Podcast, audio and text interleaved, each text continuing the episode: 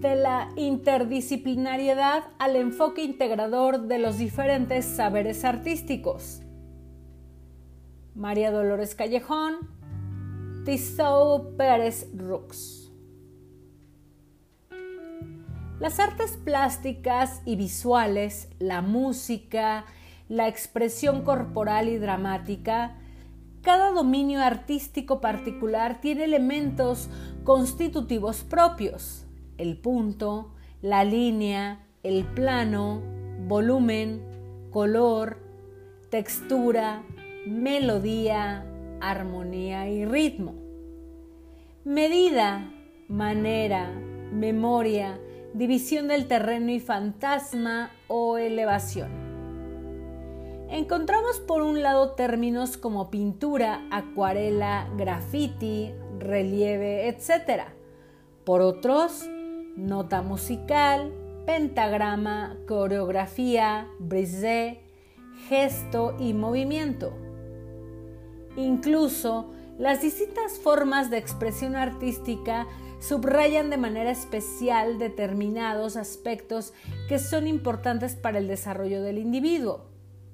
La mirada y el tacto, el silencio y la escucha, la presencia, la cercanía, la ausencia. El espacio y la forma son así, nociones fundamentales de las artes plásticas, pero también del teatro y la danza. ¿Quién hace la máscara? ¿Quién la utiliza? ¿Dónde estudiamos la composición esa disposición especial de los elementos sonoros o visuales? ¿No tiene la música color? Las imágenes no son asociadas a sonidos, los movimientos a movimientos. ¿Los movimientos no tienen voz? En torno a estas cuestiones podemos traspasar fácilmente las diferentes formas de expresión artística.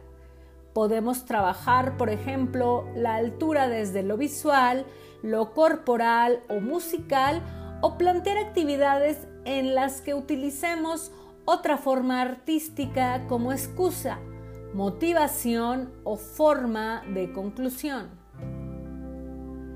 Podríamos quizás vivir una experiencia de creación en danza a partir de una escultura. Explorar los encuentros de estas dos disciplinas en relación al espacio, noción de volumen, lleno, vacío, anguloso, estrecho, entrar, salir. Podríamos proponer entrar en contacto con los otros para crear composiciones a dúo o construir esculturas colectivas e incluso estas someterlas a movimiento. Más tarde, tomadas fotografías del proceso se podrían utilizar como motivo de escritura. Quintana señala que en el ámbito de las ciencias de la educación se pueden distinguir tres formas de interdisciplinariedad. 1. Interdisciplinariedad por el método, cuando este es el punto de encuentro que les permite establecer relaciones. Distintas disciplinas simplemente se enriquecen compartiendo metodologías, incluso nociones u objetivos.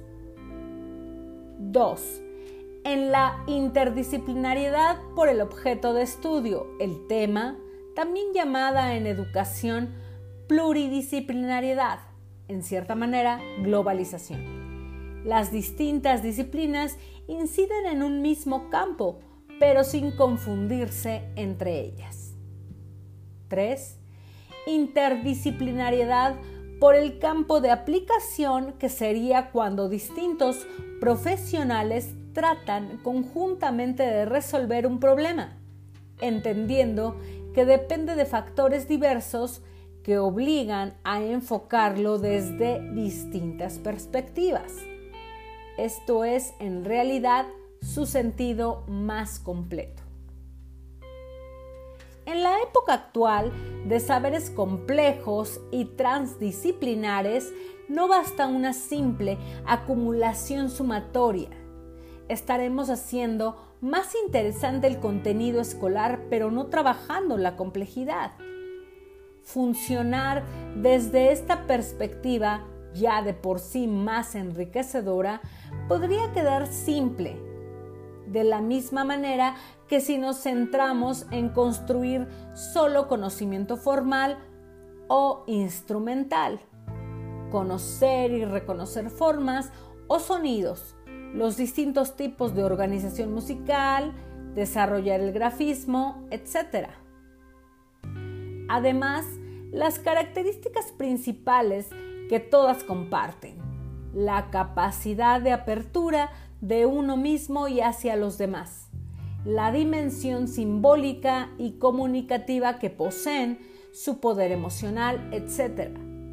Y que bien tratadas dan la posibilidad de embarcarse en un proyecto personal o grupal, en un proceso de creación que suponen en muchos casos la implicación total de la persona, la implicación en una búsqueda de sentido.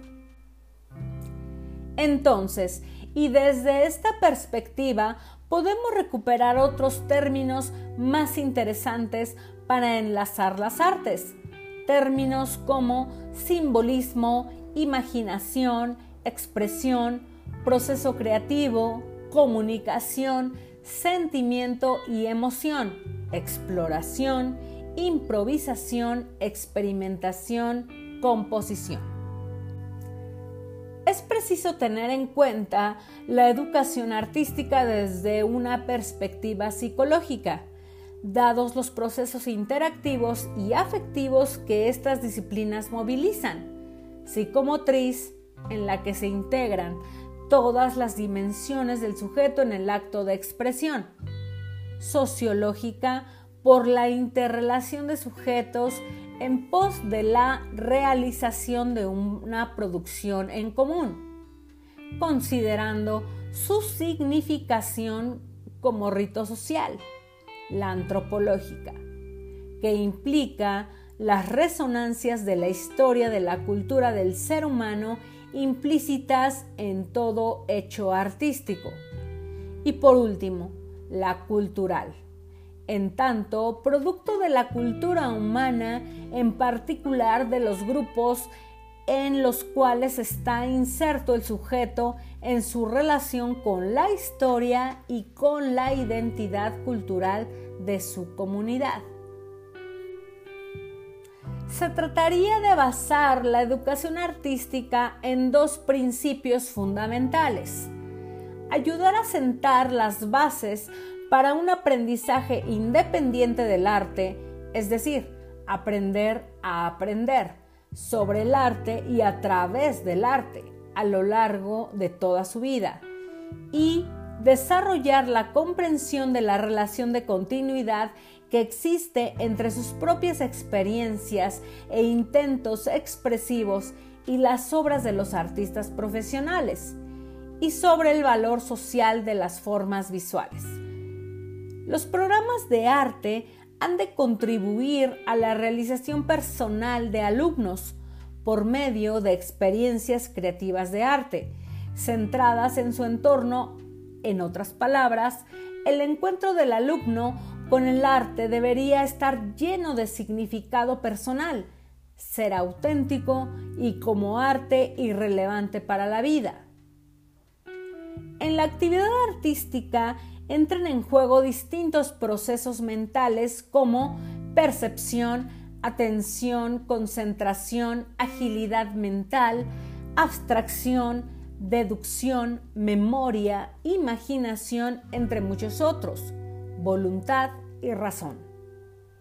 Pero a lo que más estrechamente ligada está es a la dimensión emocional del ser humano de ahí surge el impulso, el deseo, la necesidad.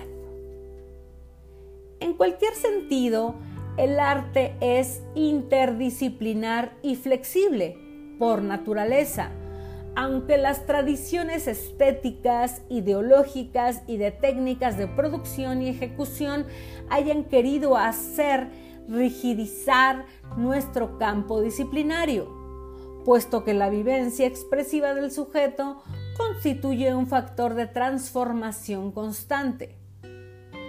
El discurso artístico es en la actualidad integrador, no solo porque une saberes de las diferentes expresiones artísticas, sino también porque absorbe conocimientos de otros campos de la cultura, de cualquiera.